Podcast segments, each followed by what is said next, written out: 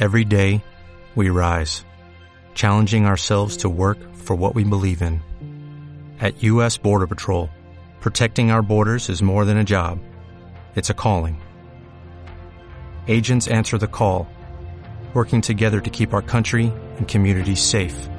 If you are ready for a new mission, join U.S. Border Patrol and go beyond.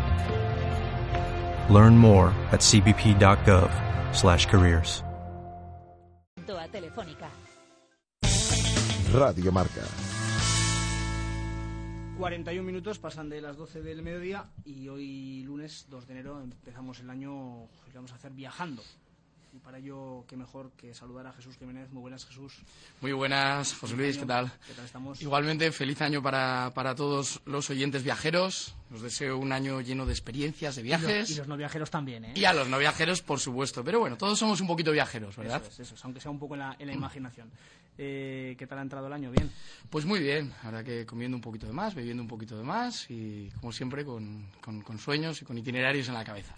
Eh, hoy vamos a trasladarnos a Perú. Efectivamente, Perú, un país diverso, místico, con una energía especial, con muchísima diversidad. Eh, el otro día estaba, echando un ojo tranquilo a la, a la guía, porque ya estuve hace unos añitos, y, y la verdad es que, hay veces que, que te, que te- absorbe, ¿no? Desde toda la zona de, la Amazonía, en Iquitos, el norte de, el norte de, Perú, con esas playas tan bonitas, Paracas, Nazca. Ahora iremos desgranando un poco lo que es la ruta y un poco todo lo que todo lo que está detrás de ese Perú que, que podemos ver en las fotografías y que, y que a mí inicialmente eh, me, me vino el, el ansia de, de viajar a Perú por un libro de, llamado Las cuatro eh, revelaciones de Alberto Villoldo que hablaba pues, sobre los indiosqueros, los laicas. Es un poco el Perú que hay detrás de lo que nosotros podemos conocer a primera vista. Eso te iba a decir, ¿no? Que, que normalmente igual uno asocia a Perú y asocia a lo mejor a- principalmente igual pues Machu Picchu y poco más, ¿no? Un poco Eh, y el lago. Titicaca igual. Sí, pero eso me refiero, ¿no? Que, que quizá es un poco desconocido también otras cosas, ¿no? Otras cosas igual son también desconocidas Sí. que te pueden igual hasta sorprender más. ¿no? Pues eh, la verdad es que a mí me ocurrió con, con Machu Picchu, que, que realmente, aun- aunque, lo hemos visto siempre en las fotos, eh, muchas veces vas a un sitio en el cual tienes muchas expectativas y luego llegas al sitio y dices, bueno, pues ya está, ya lo he visto, ¿no? Pasa como la sirenita pequeña de Copenhague que te tiras tres horas buscándola y, y mide uno por uno y medio. Pero Machu Picchu colma las expectativas porque ya no solo la ciudadela, que es increíble, que luego hablaremos de ella, sino es el entorno, ¿no? El entorno del, Valle Sagrado, de toda la zona del Urubamba, los montes, la altura y la conservación que tiene, que realmente cuando Irán Bingham lo encontró, pues hubo que quitar maleza, poco más, ¿no? Entonces, eh, sorprende tanto lo que conocemos como lo que no conocemos, ¿no? Eh, trasládanos, llévanos por donde Pues te gusta. Bueno, inicialmente comentar solo un par de cositas que para nuestros futuros viajeros al, al Perú, ¿verdad? El visado para los españoles no es necesario, con, con un pasaporte con validez de seis meses, como en casi todos los sitios, es suficiente. Eh, me refiero al pasaporte, no al visado. Sí. Eh, las vacunas no hay ninguna obligatoria, pero sí que se recomienda contra la hepatitis A y la hepatitis B, sobre todo si vas a ir a la zona del noreste, en el Amazonas, so- sobre todo por debajo de 2.000 metros, porque por encima de 2.000, 2.500 metros ya los virus y las bacterias todo mueren, ¿no? Y luego contra la fiebre amarilla, ¿no? Es un país muy accesible, eh, tenemos la ventaja del idioma, que quieras que no siempre ayuda, y es un país que desde el comienzo te va a enganchar, ¿no? Te va a enganchar en todos los sentidos. Eh, como siempre en América Latina, la, capital es, eh, suelen ser grandes, eh, ligeramente caóticas. Hay que tener cuidado, sobre todo con pequeños hurtos. No, Perú no es tan, tan peligroso como otras capitales de América Latina, pero sí que hay que tener cuidado y, sobre todo, como siempre digo, ¿no? las, las precauciones habituales de, de no salir por la noche, de, de no beber, porque siempre baja un poquito el, el estado de alerta, ¿no? Sí. Y, pero bueno, Lima es una, Lima es una capital que es, es muy activa. eh, tiene dos zonas, el, el barrio de, el barrio de Miraflores, que, que es una maravilla, es un barrio colonial, que, es precioso, tiene las casitas de colores, muchos restaurantes.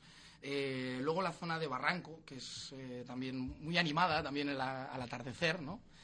Y luego pues eh, hay, una, hay una zona que, bueno, yo la, la visité, tampoco quise hacer demasiada visita antropológica, ¿verdad?, de Inca, hasta llegar a la zona del Valle Sagrado, porque si no te puedes perder. No te puedes perder meses y meses, ¿no? Pero bueno, los palacios, no es muy conocido, pero las pirámides del yacimiento de Pachamac eh, son muy bonitas y, bueno, pueden servir de punto de partida para entrar en la cultura inca, ¿no?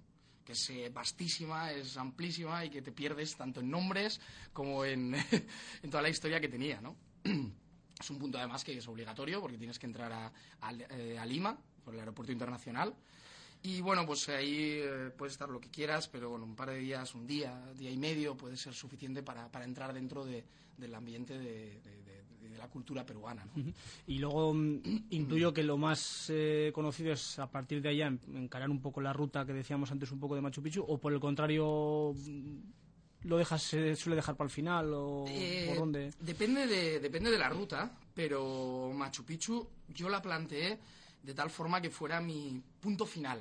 De hecho, en concreto, yo Machu Picchu, cuando yo subí a Huayna Picchu, que es el monte que está más alto de Machu Picchu, donde se ve la, ciudadela, a partir de ahí eh, miré, miré hacia arriba, luego miré hacia abajo, porque es donde está la ciudadela. Es muy peligroso, bueno, muy, es relativamente peligroso porque las normas de seguridad eh, no, no, tienen que ver nada con Europa, no hay barandillas, hay que tener cuidadito. ¿eh?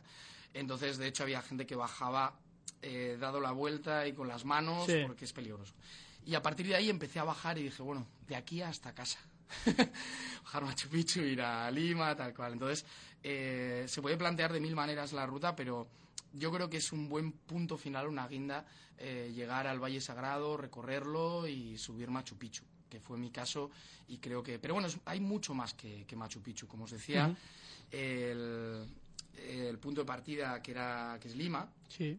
Luego eh, puedes subir hacia el, hacia el norte, donde están eh, estas playas tan, tan, tan preciosas. Eh, no me acuerdo el nombre, sí, son las playas de Máncora, efectivamente. Y, pero bueno, yo decidí directamente bajar hacia, abajo, hacia la zona de Pisco. Bajé en autobús.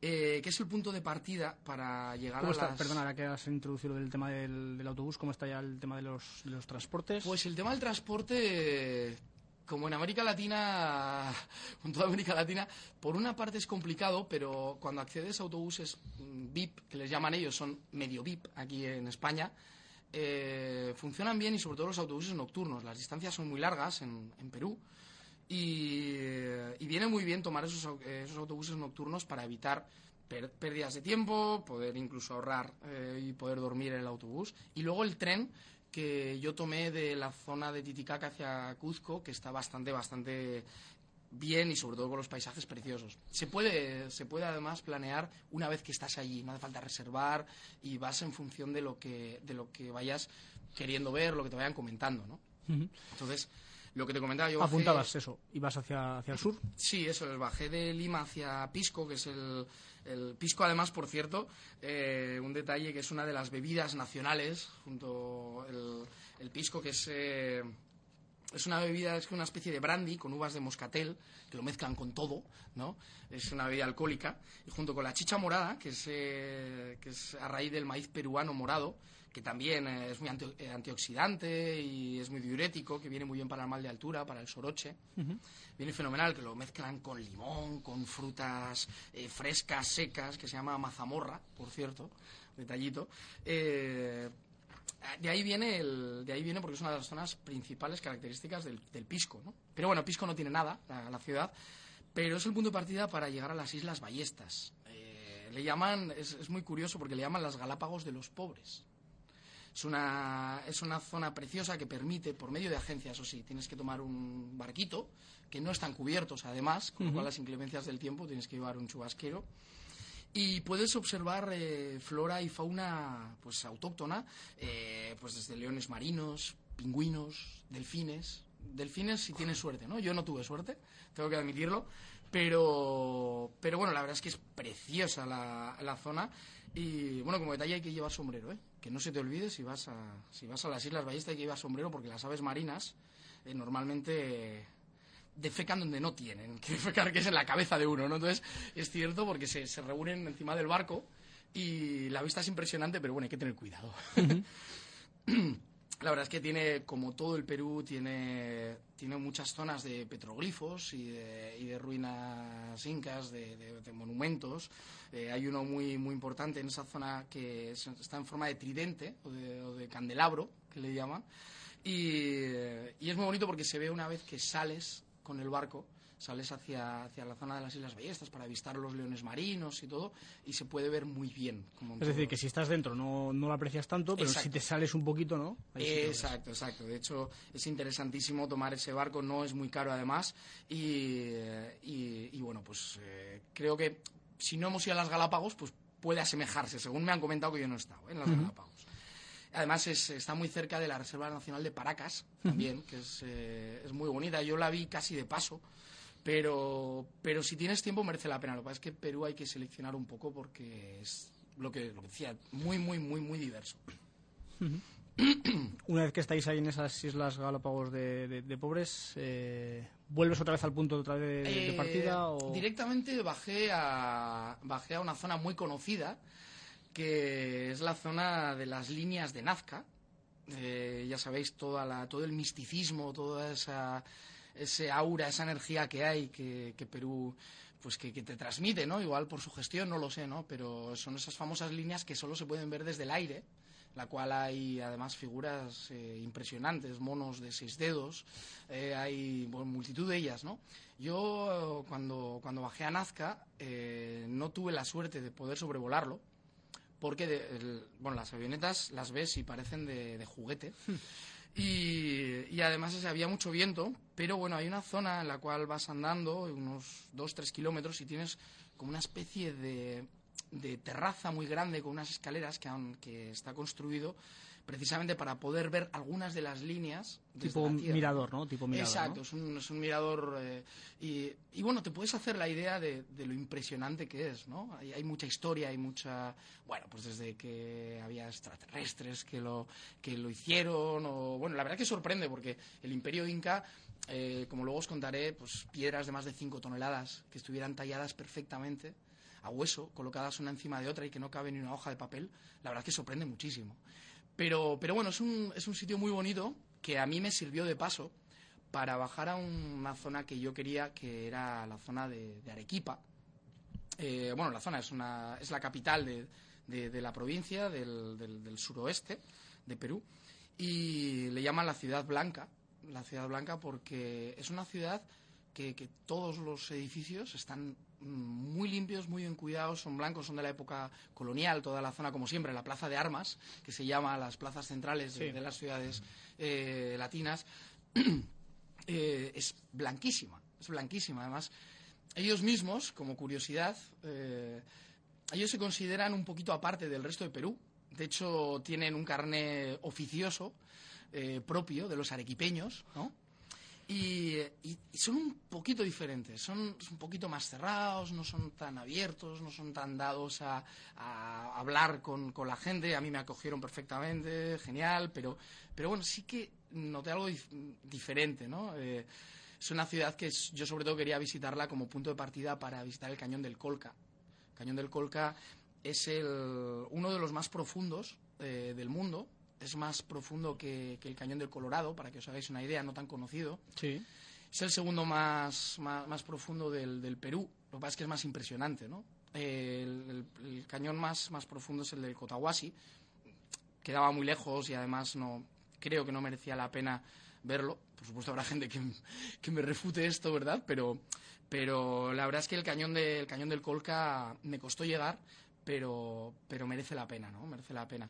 Eh, por comentaros de, Arequipa, eh, tiene tres volcanes que están activos, siguen activos, echan humo.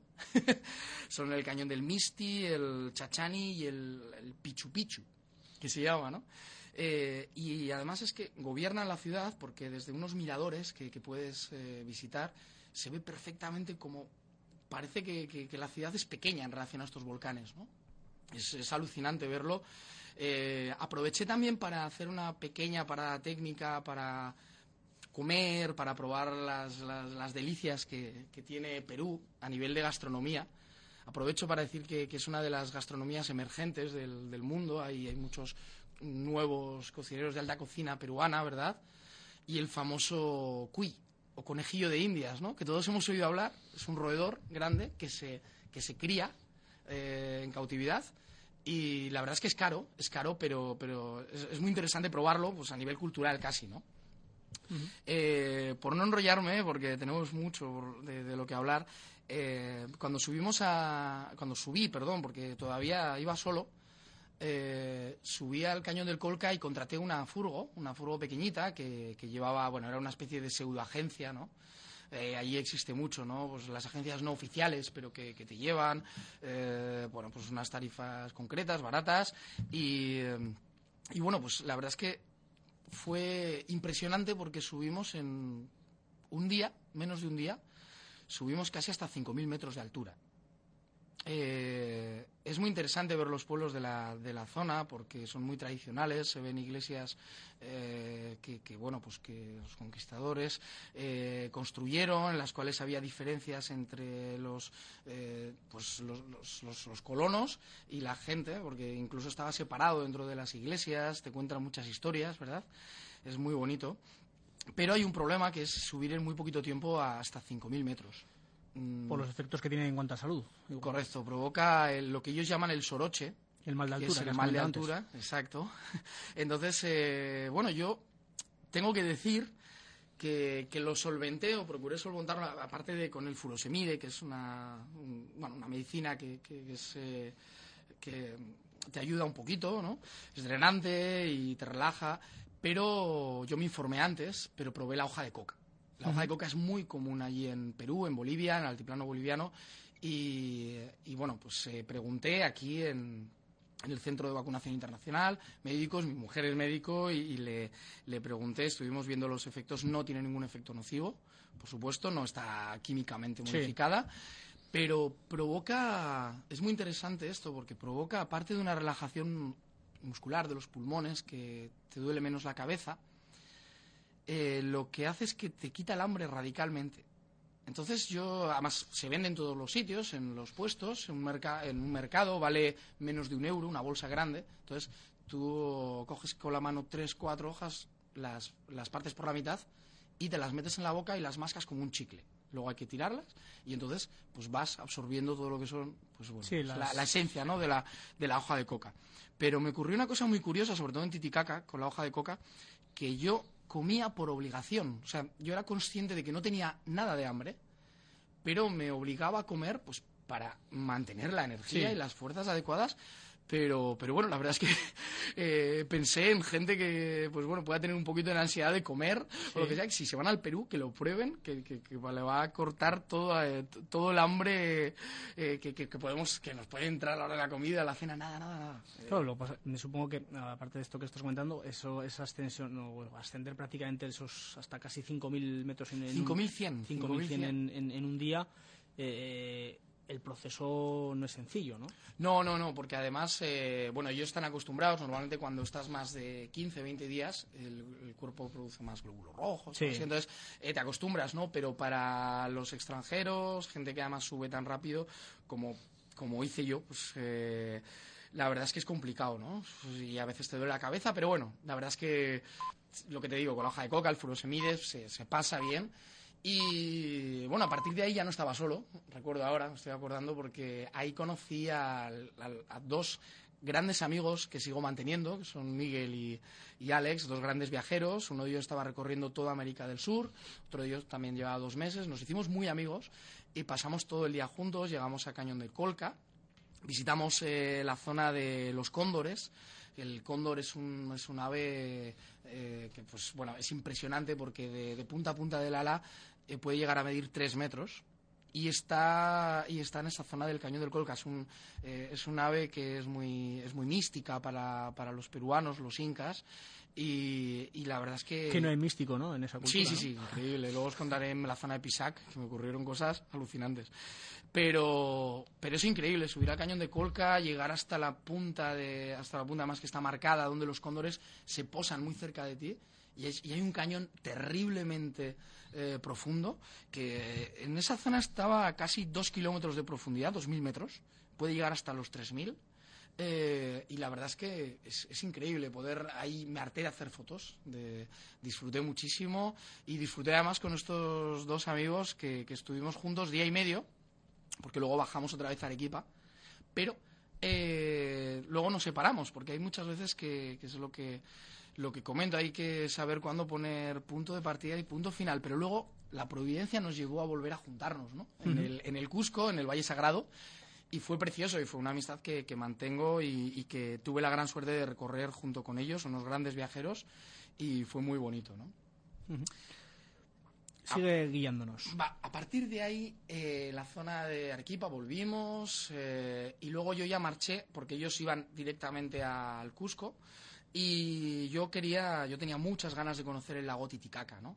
El lago Titicaca, ellos venían de, ellos venían de Bolivia, entonces ya habían entrado por la zona del Titicaca, entonces ya no lo, no lo visitaron, pero bueno, era, era un, bueno, un sueño que yo tenía, que era conocer el lago Titicaca, es el lago eh, navegable más alto del mundo, está también a 3.500 metros. Aquí el mal de altura siempre está, o sea, es algo que tienes que convivir con él. Es uno de los problemas que tiene Perú y, y Bolivia también, ¿eh? es, es la, la verdad es que es la pera. Pero bueno, Eh, llegué, fui en autobús, también nocturno, aprovechando. Llegué por la mañana a Juliaca, Juliaca que es una zona que está, una ciudad que está muy cerquita de Puno, que no tiene nada. Eh, de allí tomé un, un medio taxi que había una persona porque ellos te llevan, ellos son muy, son muy amables, te llevan, siempre les, Siempre les, pagas algo, no es, como, no es como el sudeste asiático que hay mucha gente que te lleva solo por hablar contigo allí, pues lógicamente todo el mundo quiere su contraprestación, ¿no? Pero bueno, eh, es, es algo normal. Y eh, aproveché, desayuné, llegué a la, a la pequeña ciudad de Puno, el embarcadero donde comienza el lago Titicaca.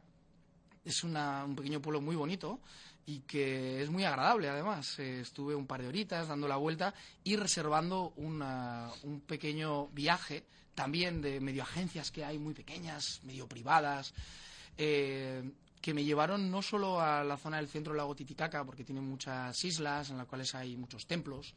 Los dos más famosos son el de la Pachamama y el Pachatata, que es eh, hombre y mujer, ahí la cultura de la, de la dualidad, de- del padre, de la madre, el sol, está, está muy presente siempre. Pero quise hacer una parada técnica eh, en una zona que es la de los Uros, que igual poca gente conocerá, pero que una vez que estás en Perú es muy turístico, todo el mundo, hay, muchas fotos, y son una, una etnia, una subetnia que había en la, en la época inca, en las cuales ellos pues eran pacíficos. Y la verdad es que en aquella época, siglo XII, siglo XIV, siglo XV, la verdad es que había muchas luchas y ellos decidieron eh, salir de todas esas luchas y eh, montaron una isla artificial hecha por ellos, con paja, es impresionante. Y eh, ahora, a ver, ahora ellos viven del turismo. Entonces, bueno, lo tienen muy bien puesto y, y llegas allí en el barco de, Puno, un barquito pequeño, es interesantísimo no dejar de verlo. Eh, entonces ellos te, te cuentan eh, cómo ellos eh, van, constru- ellos van eh, reciclando su propio suelo, que está en el, en el centro del lago Titicaca. Y claro, la parte de abajo de, de- de- de esa paja que ellos van recogiendo se pierde, o sea, se pudre. Sí. Entonces ellos todos los días echan otra manta de paja, bueno, cada dos, tres días, ¿no? Y entonces, como quien dice, va reciclándose ese propio suelo, ¿no? Ellos viven, ellos duermen allí, ellos eh, hacen labores eh, artesanales para que el turista pueda comprarlos, te dan una, una vuelta, lo que dicen Sí. ellos, su Mercedes de, del- del- del- del- de la islita artificial, es una especie de barcazas que, que parecían los- las barcas vikingas pequeñas, ¿no? Muy bonito. Y bueno, pues te hacen ahí un espectáculo un poquito turístico, pero que la verdad es que tiene mucha historia y sobre todo es impresionante estar allí sentado en, en- en paja, por Sí, decirlo de sí. alguna forma, ¿no? En medio del lago. Que como, como, claro, lo que dices, ¿no? Cómo puede uno hacer la vida normal ahí, estando Eh, ahí, ¿no? Sí, sí, sí, sí, sí. Pero bueno, ellos ganan su dinerito, ellos vienen muy bien, pero bueno, en un principio es muy interesante saber eso, que ellos lo que hicieron eh, con eso era huir de las luchas que había entre las diferentes subetnias que Sí, y había. luego, y luego ya como todo, pues han ido evolucionando y han tenido que ir adaptándose a la- Exacto, exacto, exacto. al mundo actual, ¿no? Eso es, eso es. Eh, hacemos una pequeña pausita y continuamos un poco con ese, ese camino. Estás, como estamos ahora en el lago Titicaca, nos llevas Perfecto. llevando un poquito más adelante. Radio Marca. Grupo Rioja Motor, Automoriz, Rioja Motor y Autoleza, con las marcas Audi, Volkswagen, SEAT y Skoda, cuenta con las más modernas instalaciones del mundo del motor de La Rioja para atender a sus clientes, ubicadas en el polígono Las Cañas, en Avenida del Puntido, con entrada por la rotonda de la carretera hacia Viana. Venga a conocer una auténtica ciudad del automóvil con secciones especiales para las marcas del grupo, una impresionante exposición de modelos, asesoramiento profesional y personalizado con amplias zonas para la comodidad de clientes y visitantes. Rioja Motor está en el futuro. Visítenos y no saldrá defraudado. Polígono Las Cañas, teléfono 941 25 52 22 y en Calahorra, Rioja Motor en el Polígono Tejerías, calle Torrecilla 30. Estas navidades, Viveros Vivaria te ofrece flores de Pascua, abetos y pinos naturales para la decoración de tu casa directamente de su vivero. También en Vivaria, árboles frutales y ornamentales de todas las variedades para épocas de plantación. Viveros Vivaria, en Barea, pasando el campo de fútbol. Logroño. Estos pantalones para mí. Esta bicicleta le va a encantar a mí. Y esa tablet de regalo para... para mí también. Cada vez que compras en el comercio local te estás haciendo un regalo a ti mismo porque generas empleo y riqueza en tu comunidad. Esta Navidad compra en el comercio local riocano y recibirás grandes regalos. Comercio local, tú regalas, tú ganas. Gobierno de La Rioja con el comercio local. Estás escuchando Radio Marca. Una y siete de la tarde, seguimos hablando de, de Perú con Jesús Jiménez. Estábamos contando esa, esa, esa cultura ¿no? dentro del lago Titicaca de cómo vive en un pueblo que vive sobre la paja. ¿Eh? por así decirlo.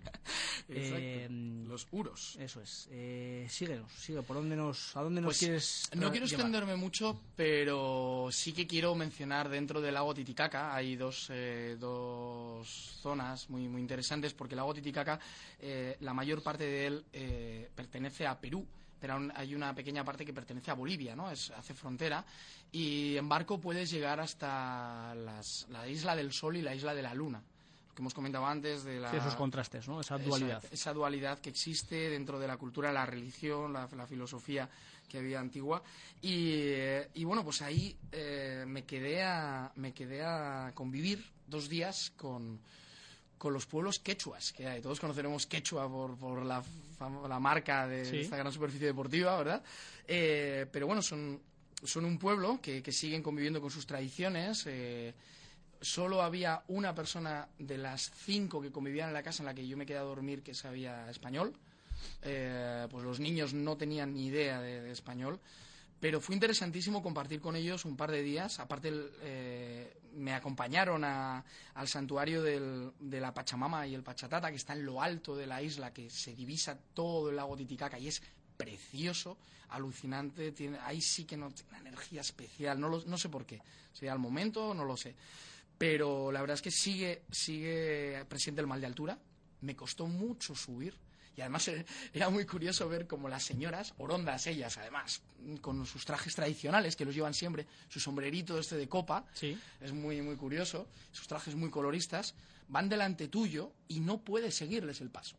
No puedes, porque yo tengo unos vídeos grabados en los cuales yo estoy sufriendo mientras ando con la respiración entrecortada. Sí, mejor cuando los veía se, también se apocaba, ¿no?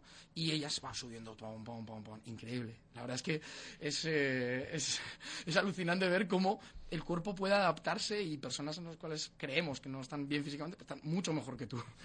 Entonces, eh, bueno, pues ahí estuve visitando toda la zona de- del Titicaca, es imperdible para, para visitar Perú, lo recomiendo 100%. Y bueno, pues por no entretenerme más, tenemos una zona interesantísima, que es la zona no solo de Machu Picchu, sino del Valle Sagrado, en el cual accedí a ella mediante un tren que me costó unas 8 o 9 horas llegar, pero que merece la pena además tomarlo de día. Es una recomendación que hago porque los paisajes son impresionantes. Hay una especie de mini altiplano, parecido al de Bolivia, eh, que puede verse también unos paisajes alucinantes y encima ir en tren, que a mí me, a mí me encanta viajar en tren además, pues es algo que, que- que- que a mí me marcó muchísimo, ¿no? Haces tus Mucho más, además. mucho, más, mucho más cómodo que el autobús en este caso, y sobre todo si, Sí, si sí, ves sí, unos, los diferentes parajes. ¿no? Aprovechas a hablar con la gente, aprovechas a, a, bueno, a estar un ratito, a levantarte, dar la vuelta, ir hasta adelante, ir hasta atrás. se, se pasa rápido, ¿no? Y bueno, pues eh, llegué ya a la parte final y central de, mi viaje, que era el Valle Sagrado, no solo Machu Picchu, porque el Valle Sagrado tiene muchísimo, muchísimo para ver. Eh, lo que hemos dicho es, es, eh, eh, son unas montañas que son como dos, tres sierras que están, que están unidas unas a otras y que el río Urubamba es el, el canalizador de esas sierras, ¿no? Entonces eh, el paisaje es absolutamente increíble porque hay montañas que salen, nacen como setas, son montañas que son muy, muy, pequeñitas pero muy altas, ¿no? Entonces verdes, además verdes porque hay muchísima humedad, entonces eh, el paisaje ya solo llegar eh, pasado Cuzco, que es la capital, que es preciosa, es la ciudad más bonita que, que, vi de, de, de Perú. Merece la pena parar un par de días porque hay unos mercados eh, pues muy tradicionales, hay una vida muy, muy activa, el, mucho turismo mochilero, hay muchas pensiones, muchos albergues, muchas guest house y la verdad es que es una, es una ciudad que, que es muy agradable. Además, yo le tengo especial cariño porque es ahí donde volví a, a juntarme con mis dos amigos, Miguel Sí. y Alex.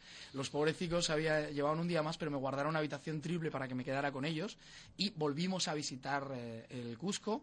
Eh, en la plaza de armas eh, estuvimos viéndola tranquilamente, sentados. Hay una, hay una estatua central de Pachacutec, que es uno de los incas eh, más importantes dentro de, dentro de, la, época. Fue del- era del siglo XV y es uno de los incas también que, que más que más estuvo en Machu Picchu, ¿no? Porque es una ciudadela Machu Picchu, pero es un santuario, todavía no se sabe muy bien. Dicen que era una residencia de verano también del Inca, ¿no? Eh, pero la verdad es que Pachacutec está, es muy, es- está muy referenciado ahí en la zona del Valle Sagrado, ¿no? Entonces, eh, Cusco también no me voy a extender mucho, pero porque tenemos que ir subiendo, ¿no? Toda la zona de... Sí que quiero comentar a las afueras de Cuzco que hay una, hay también una, una especie de no sé si santuario o zona militar, ellos tampoco lo saben muy bien, porque hay, hay mucha nebulosa en cuanto a la historia inca, ¿no? Se llama Sacsayhuamán, tiene unas, tiene unas mm, piedras talladas impresionantes, de 7, 8 toneladas, eh, en diferentes alturas, que ahí es donde se hacen todos los, bueno, pues rituales místicos en, la, en las épocas de los solsticios, de verano sobre todo, ¿no? Y, y es una zona pues muy muy frecuentada por esos viajeros místicos, ¿no? Aparte del Cusco, por ejemplo, quiero, quiero hacer notar la piedra de los 12, de los 12 ángulos, que es en medio del Cusco hay un muro que, ellos además eh, dicen que estaba hecho por los, la parte derecha estaba hecha por los incas y la parte izquierda eh, estaba hecha por sus conquistadores, los incapaces, que es la peculiaridad de una motocicleta, ¿no? Pero es alucinante ver que una piedra de 12 lados puede encajar perfectísimamente en otra serie de piedras que están eh, unidas a hueso, que no tienen argamasa y que la mura, el muro sigue manteniéndose perfectamente. O sea, increíble. Yo lo dejo ahí, yo ya a partir de ahí no sé, no sé cómo lo hicieron, pero bueno. Eh, nos fuimos de Sacsayhuamán juntos, ya Miguel, Alex y yo, los, los- tres mosqueteros, y pasamos por una. subiendo hacia el, hacia el noreste, eh, Pisac, que es una zona de unas ruinas incas también preciosas, que eh, es im- importante hacer un trekking, ahí hay una pequeñita oficina de turismo que te da toda la información necesaria, y es un mini Machu Picchu. Me in- in- intuyo que ya lo tendrán todo bastante organizadito, ¿no? Para- Sí, el Valle Sagrado sí, es diferente al resto del Perú. Sí. El Valle Sagrado sí que hay infraestructuras, hay mucho turismo. De hecho, la zona de Machu Picchu es una zona que está limitada al turismo y que una recomendación que voy a hacer antes, por si acaso me la dejo. Importante el que quiera visitar Machu Picchu, ¿Avisar previamente algo? reservar antes por internet. Porque Machu Picchu tiene aforo limitado. Pero la zona de Huayna Picchu, que es el monte que todos vemos detrás, eh, tiene aforo más limitado todavía, no sé si a 200 personas día o 150, y hay que reservar con varios meses de antelación, ¿no? Entonces eh, es importante entrar en la página Sí, no oficial, ser además. que vayas allá y de repente digas que no puedes subir. y- Exacto, exacto, exacto. Perder tanto tiempo. Yo no soy amigo de reservas, eh, mi mujer, mis amigos lo saben, pero eh, yo tenía reservado tanto mi- el día, además, la hora, bueno, la, la hora de subir a Huayna Picchu y el día de subir a Machu Picchu, ¿no? Entonces, yo mi viaje funcionó también en torno a ese día, ¿no? Que había que llegar. Eh, bueno, lo que os comentaba, eh, hicimos Pisac, Calca, eh, que sigue, seguimos subiendo ya hacia Machu Picchu. Paramos en una población que se llama Urubamba, como el río. Es un río que además pasa muy potente, muy potente, es impresionante. Eh, llegamos a las salinas de Moray, que son unas salinas enormes, embancadas, porque como hay tanta, tanto desnivel en el Perú, eh, todo el tema agrícola se hacían bancadas en terrazas, ¿no? Y, ah, eh, y, debajo de las salinas de Moray había unas bancadas cerca de la zona de Anta que, que están hechas a base de círculos, un círculo pequeño y que luego va ampliándose para hacer una especie de, de pues no sé cómo llamarlo, pero una entrada, una entrada circular que es muy mística también, ¿no? Pero en realidad tengo que decir que eso sí que se sabe que era para aprovechar el espacio al máximo a nivel agrícola, ¿no? Sí. Bueno, luego ya la gente puede elucurar lo que ellos quieran, ¿no? Seguimos subiendo hacia Ollantaytambo, que es un pueblo precioso que merece la pena dormir una noche. Todo esto lo fuimos haciendo a base de taxis, autobuses. Te iba a preguntar, lo que estás diciendo, esto, subimos a tal pueblo, subimos a tal pueblo, es decir, que, que la distancia es, eh, también es importante. Valle Sagrado ¿no? es muy... no, o sea, mm, bien, sí, tiene su distancia, pero como está muy bien montado, hay mucha infraestructura, muchos coches que te llevan, Sí. eh, mucha furgonetita que te lleva. Y además, a partir de la zona de... un poquito más arriba de, de las Salinas de Moray, comienza un tren llamado también Irambingam, en honor al, al descubridor de Machu Picchu, que te puede llevar incluso hasta Aguascalientes, que es el pueblo cercano a Machu Picchu, ¿no? Eh, luego hay una recomendación mochilera no, escrita que es subir hasta la estación antigua del ferrocarril y de allí subir andando hasta Machu Picchu. Eh, es un camino muy bonito, que yo lo hice. Y, la verdad es que puede elegirse el, el subir en tren. Lo que pasa, a mí me apetecía, pero por ir andando ya más despacio, habíamos subido mucho en coche, habíamos ido, porque mis amigos se quedaron un día más, yo subí, porque yo tenía un día antes el, Sí. el boleto para Machu Picchu que ellos. Ah, entonces tú tenías que ir yo un poco tenía más que, rápido. exacto, perdón, un día después que ellos. Oh. Entonces, por eso yo decidí hacerlo tranquilamente. Llegas a Aguascalientes, Ollantaytambo, ya os digo, además fue el último reducto inca eh, en el cual el hermano, el hermano no cono- Juan Pizarro, ahí es donde retuvo el- los últimos incas, ¿no? Y donde hubo una famosa batalla que era la batalla de Ollantaytambo, ¿no? Hay también unas ruinas, como en todo el Perú, impresionantes y merece la pena quedarse a dormir porque también hay mucha guest house, mucho delito y es muy bonito, ¿no? Y bueno, llegamos a, llegamos a Aguascalientes. Yo estaba nervioso, yo estaba feliz, estaba contento a ver qué me deparaba Machu Picchu. Y bueno, hay dos formas de subir. Ahora han, ha- han habilitado eh, un autobús que te sube directamente hasta la entrada de- del Parque Nacional de Machu Picchu. Ese es Patrimonio Mundial de la UNESCO, que no se me olvide, y una de las nuevas siete maravillas del mundo. Pero yo decidí, como muchísima gente hace, que es de Aguascalientes, levantarte a las cuatro y cuarto de la mañana, y cuatro y media, cinco menos cuarto, eh, enganchar tu mochila pequeña, la grande la dejé en la guest house de Aguascalientes, que está muy preparada para el turista. De hecho, es un- una población hecha a raíz de Machu Picchu, ¿no? Entonces, pues está muy bien, hay infraestructuras, hay restaurantes, me encontré a gente, estuve hablando con ellos, muy, muy bonito, fue una noche muy bonita y con la emoción de Machu Picchu el día siguiente. Pero bueno, subí, eh, a las 5 menos cuarto comencé, a, comencé la subida, es una subida ardua, pero llegas justo más o menos al amanecer, que es a las 7 de la mañana, ¿no? Tuve muchísima suerte porque al amanecer las nubes estaban demasiado bajas y Machu Picchu además parecía que estaba flotando en algodón. Tengo unas fotos auténticamente preciosas y tuve las tres partes de- del día, ¿no? Porque luego las nubes subieron, taparon Machu Picchu y luego subieron más, en cuyo caso ya había un sol radiante. Eh, Machu Picchu, lo que os decía, no solo impacta por, por la ciudadela, que es preciosa, su Intihuata- Intihuatana famoso, que es una especie de atrapador del sol, porque ellos eh, honraban al sol. Como curiosidad deciros que tiene una parte rota, porque hubo un anuncio de cervezas que puso una grúa y, Y- que lo partió y desde entonces ha habido, ha habido, bueno, lo partió, rompió un cachito que todavía está ahí y en- desde entonces hay mucho más cuidado para la hora de hacer spots y cosas Sí. de Machu Picchu porque, porque merece la pena cuidarlo. Merece la pena cuidarlo, es una de las zonas que una vez que llegas sorprende y por muchas expectativas que tenga las cumple. Entonces yo luego subí a, subí a Huayna Picchu, como os digo, es, muy, es peligroso, sobre todo más que la subida a la bajada porque puedes Como suele ocurrir resbalar. siempre, como suele ocurrir siempre. ¿no? Exacto, mucha humedad, pero las vistas que te regala Huayna Picchu es- son absolutamente emotivas, increíbles, son de estas que, que te las guardas para siempre, ¿no?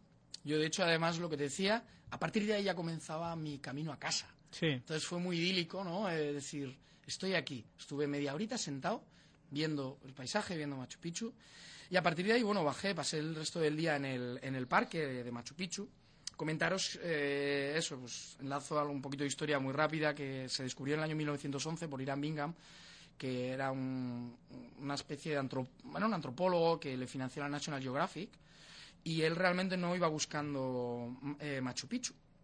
Él iba, él iba buscando la ciudad, eh, la, la ciudad sagrada, que no me acuerdo cómo se llamaba. Sí, era la ciudad perdida de, Vil- de Vilcabamba. Y se lo encontró por casualidad. Le llevaron gente que había del pueblo y esto. Entonces, pues él, cuando lo vio, dijo, no es Vilcabamba, porque él lo sabía, pero alucinó. Y entonces ya empezaron las expediciones americanas, porque no, hay, no había dinero en el Perú en aquella época como para, como para deforestar eso, como para prepararlo, y la verdad es que encontraron pues lo que encontraron, ¿no?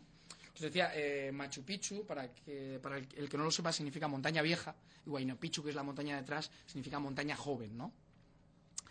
Eh, hay una pregunta que suelen hacerme, ¿por qué no hice la ruta del Inca?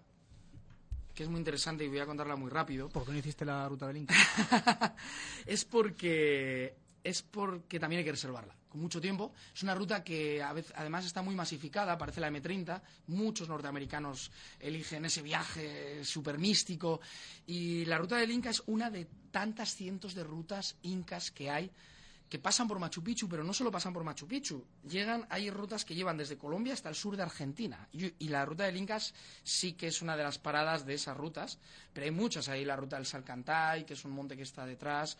Eh, hay muchísimas rutas en las cuales además les servía a ellos, a los mensajeros del Inca, para ir traspasando su información, mm, un poquito de historia por medio de una- de unos hilos que según los nudos que ellos hacían eran los mensajes que ellos querían dar a las diferentes provincias ¿no? del, de- del, del incanato del Tahua- Tahuantinsuyo, que, que era como le llamaban a su, a su imperio, ¿no? Tahuantinsuyo.